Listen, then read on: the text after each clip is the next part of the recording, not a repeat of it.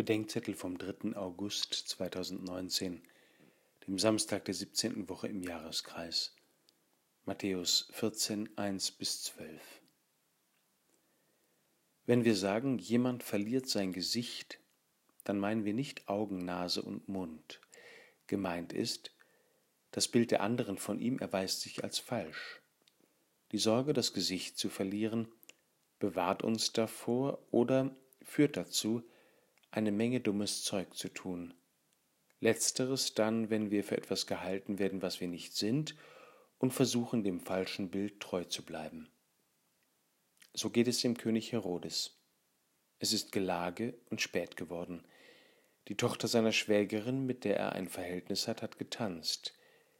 Der König, betrunken und lüstern, verspricht dem Mädchen, ihr jeden Wunsch zu erfüllen. Sie berät sich mit ihrer Mutter, der ist der Täufer und seine Gewissensstimme im Ohr des Königs im Weg. Und so fordert das Kind mit der Mutter den Kopf des Täufers Johannes.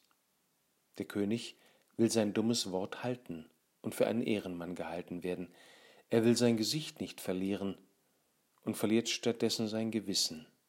Ein schlechter Tausch.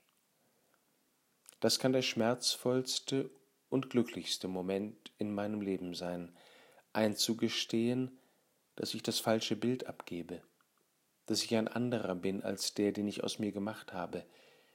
Dieses andere, verleugnete Ich soll mein Freund werden, weil es Gottes Freund ist, weil Gott es kennt und lieb hat und es in die Güte ins rechte Leben ruft.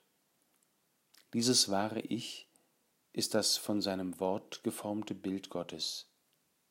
Hätte ihm das doch jemand gesagt, dem König, es ist besser, du verlierst dein falsches Gesicht, Herodes, denn als Bild Gottes schuf er dich.